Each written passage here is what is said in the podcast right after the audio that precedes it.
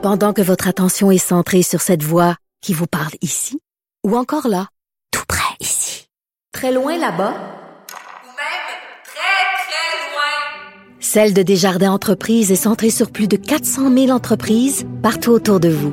Depuis plus de 120 ans, nos équipes dédiées accompagnent les entrepreneurs d'ici à chaque étape pour qu'ils puissent rester centrés sur ce qui compte, la croissance de leur entreprise. Parce qu'en immobilier, pour être à son affaire, suivez les conseils de nos experts. Via Capital, les courtiers immobiliers qu'on aime référer. Bonne écoute.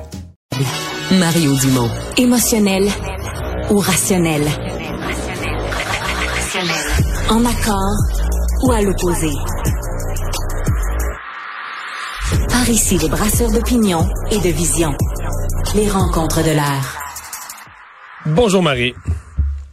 Salut Mario. Drôle de scénario alors que le gouvernement va déposer en fin de semaine une nouvelle offre bonifiée, donc plus d'argent sur la table pour les syndiqués du secteur public. On ne sait pas combien. Est-ce que ça va vraiment être une offre un petit peu repeinte ou est-ce que ça va vraiment être une offre euh, significativement différente? On va le découvrir dimanche. Mais le point, c'est qu'il y a déjà de tous les syndicats là, des manifestations le 6 novembre, le 8 et le 9 dans le cas des infirmières.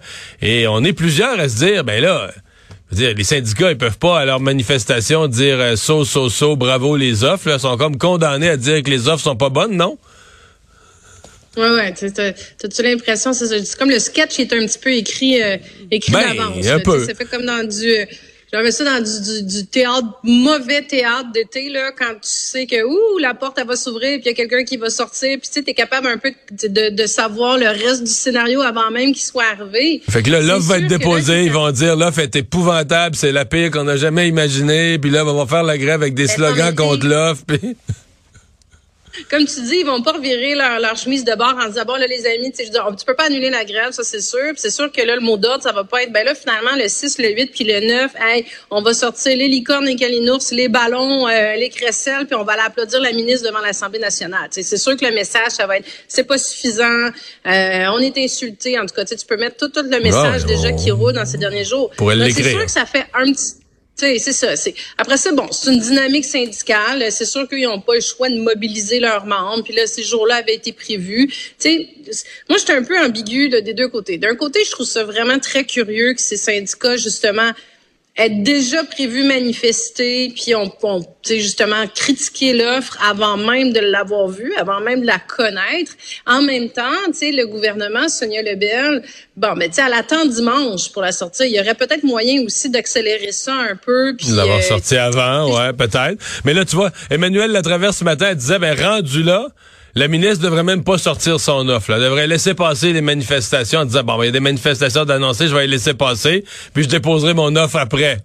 c'est comme... euh, Ben, on pas tort, Emmanuel, quand elle dit ça, parce que, tu sais, il y a quelque part où c'est comme si la ministre, elle va brûler une carte, parce que peu Ouais, importe ouais, ce qu'elle ouais, va déposer, là, là, je sais pas si son, tu sais, les syndicats disent que le gouvernement offre 9, le gouvernement dit qu'il offre 13. Mais bon, partons du principe, là, mettons que le gouvernement dit que c'est 13. là. Mettons qu'il arrivera avec 14. Penses-tu que ça va être assez?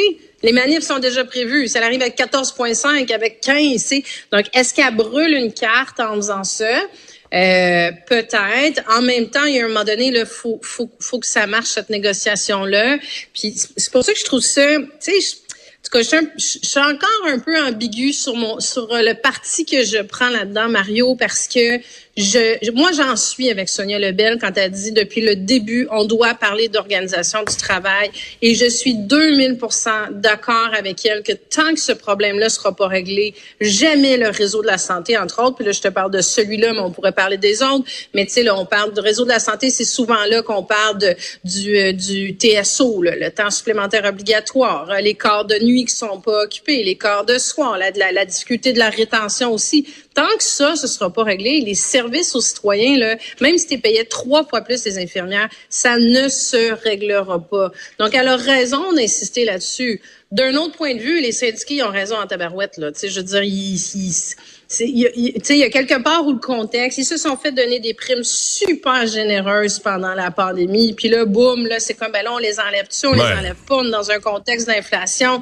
Les députés, moi, ça, je pense que, tu on se l'était dit, mais je vais leur dire, jusqu'à la fin de cette négociation-là, je ne comprends pas pourquoi le gouvernement a décidé là, là, en juin, de dire, Hey, on, on s'augmente de 30% notre salaire annuel alors qu'il aurait pu attendre l'année prochaine. Attends la fin des négos.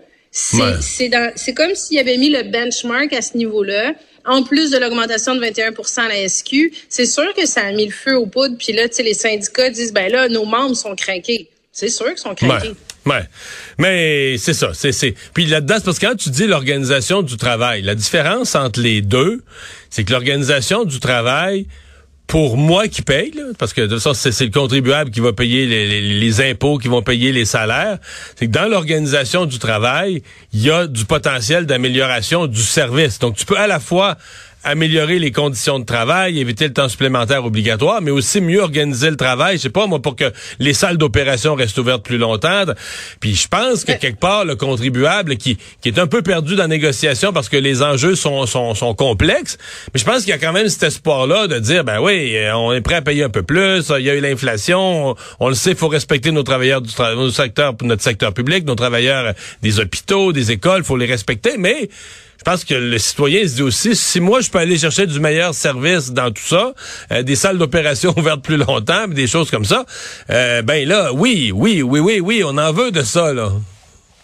Ben, je te donne, tu sais, justement, il y a deux cas très très concrets. Là. Il y a la question, en CHSLD, on l'a souvent entendu, sais, les, les, les, gens, ils vont se dire, ben là, moi, mon père ou ma mère est en CHSLD, puis là, ce sera pas la même personne qui va le lever, qui va le coucher, par exemple. Tu as beaucoup de travailleurs qui disent, nous, on aimerait ça faire des corps de 12 heures. On rentre à 8 heures, on sort à 8 heures. Donc, c'est la même personne qui va lever le patient, qui va le nourrir le midi, qui va le faire souper le soir, puis qui va l'accompagner aussi. Tu sais, donc, en termes de parcours de soins, en termes de médicaments, de, de médication, de sécurité, de, tu sais, écoute, il y a que des avantages. Puis ça, c'est un des enjeux. Tu sais, quand les gens disent, ben là, mon, mon, mon, mon, proche qui est en CHSLD va avoir vu quatre infirmières dans journées différentes, puis là, ils connaissent pas parce que là, il y a eu un changement de chiffre. Là, il a fallu qu'on appelle quelqu'un d'une agence. Tu sais, c'est des choses comme ça, l'organisation. Donc, c'est vraiment très concret. Donc, c'est sûr que ça fait une différence. Puis comme tu dis, les salles, écoute, les opérations, on en a parlé toute la semaine, de voir le nombre de Québécois Québécois à l'heure actuelle qui sont en attente d'une chirurgie,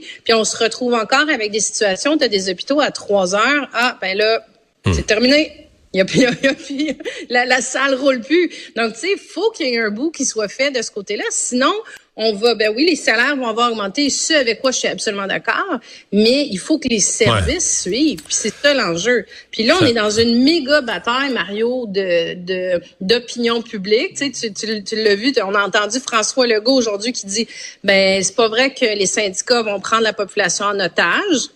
Donc, j'ai trouvé, j'ai trouvé qu'il était un petit peu fort aujourd'hui avec cette Ouais, parce que les infirmières vont être obligées de toute façon de respecter la loi sur les euh, sur les services essentiels. Là. Fait que c'est ça, j'ai trouvé ben effectivement que c'est un petit peu tiré par les cheveux. Mais tu sais qu'est-ce qui est ridicule, c'est qu'on est tellement en manque de personnel parce que souvent là, nos urgences, nos hôpitaux, ils roulent pas à 100% Fait que si le Conseil des services essentiels impose, exemple, 85% de présence, mais ben, dans certains cas, ça fait aucune différence. De toute façon, c'est triste à dire, c'est pas de toute façon, on roule à 85% pareil parce qu'on manque de monde. J'ai travaillé un, bon moment dans un syndicat de, médecins. Puis quand ils faisaient la grève, on avait plus de médecins résidents sur le plancher que quand ils n'abusaient pas, parce que les services justement obligeaient à avoir, euh, les services essentiels obligeaient à avoir 90 par département en plus. Donc, tu as des départements, je te donne un exemple, mais tu sais, il pouvait y avoir euh, trois résidents en anatomopathologie. Ben, des fois, tu en avais juste un qui était là, mais à 90% boum, oh, tu as augmenté ton effectif par le principe de la grève. La commission des services essentiels, ouais, c'est bizarre, effectivement. Mais il est allé trop vite en temps, ouais. ils vont prendre en otage. Ouais, ouais. Euh, il nous reste une minute pour parler de la ministre de l'Habitation, la ministre du Logement, pour qui ça va pas tellement mieux, là, sa commission parlementaire, pour passer son projet de loi. Ben, écoute, elle, trouve le moyen de se renouveler en termes de, de, de chaos là, dans sa commission parlementaire. On s'en parlait hier ou avant-hier à quel point, moi je te dis, là, elle est sur le siège éjectable, France-Hélène Duranceau. Là. Puis là, non seulement ça fait deux, trois fois qu'elle rapporte reporte son, le début de son projet de loi. Elle avait déposé un projet de loi sur le logement à la fin de la saison passée. Là, aujourd'hui, écoute, elle est arrivée avec des amendements où elle réécrit à peu près tout son projet de loi, mais elle veut pas les déposer en bloc. Elle veut pas les... Tu sais, il y a une façon de fonctionner. Moi, j'ai été longtemps à l'opposition. Tu t'entends avec les ministres, tu dis, écoute, tu peux-tu me les envoyer à l'avance? Je vais les lire, je vais te faire mes commentaires. Comme ça, je vais être prêt quand je vais arriver en commission. Puis là, ça va rouler super vite en commission. On va être vraiment efficace. Puis là, elle, elle veut pas les déposer. Elle veut pas les partager. Elle les donne au compte-gouttes. Mais là, en plus de ça, elle a l'odieux d'aller dire, ben là, ça va être la faute des oppositions. Euh, les, les, les locataires vulnérables, s'ils se retrouvent mal pris, c'est la faute des oppositions. Alors que c'est sa responsabilité comme ministre de faire que, que ça fonctionne. Puis là, ben son échéancier, il, ben, c'est ça. Il, écoute, elle respecte pas son propre échéancier. Puis elle accuse les oppositions. Dit, mais moi, j'avais jamais vu ça. Là. Les trois oppositions qui ont décidé qu'ils quittaient en commission parlementaire, puis qui a dit, tu sais, c'est assez là. Nous, on quitte. Puis quand tu auras fait tes, tes devoirs, ben là, on reviendra. Mais ça va vraiment pas bien. Puis quand ça commence comme ça, des travaux, c'est pas bon signe parce que la ministre, faut qu'elle donne le ton, mais les oppositions donnent le rythme. Donc, tu sais, ça risque d'être pénible. Ça risque d'être pénible longtemps. Hey, merci. bye. bye.